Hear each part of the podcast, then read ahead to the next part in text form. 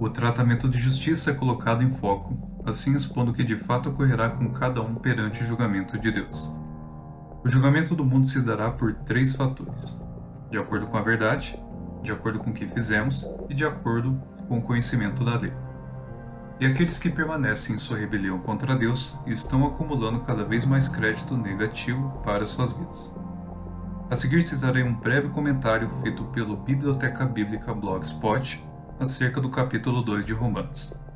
Abre aspas, quando os não salvos comparecerem diante do trono branco do dia do juízo final para serem julgados, a salvação não estará mais disponível, pois a porta da graça terá sido fechada. Esse julgamento servirá para determinar o grau do castigo imputado a cada um deles.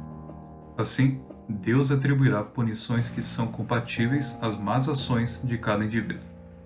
Enquanto isso, o tribunal de Cristo será restrito aos cristãos, que serão recompensados por Deus e receberão galardões conforme as suas obras. Fecha aspas. Esse é um detalhe que passa muito despercebido por nós e, consequentemente, achamos que os cristãos farão parte do juízo final o que podemos entender que não será bem assim.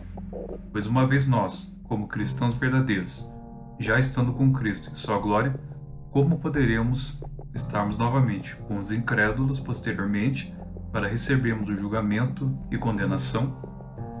E a partir do verso 12 ao 16, uma explicação muito interessante é dada acerca de como a essência da lei funciona para nós como humanos.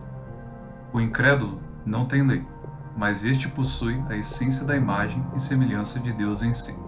Portanto, é inevitável que ele faça algo que seja em conformidade com a lei de Deus, mesmo que ele não creia em Deus ou nas coisas espirituais.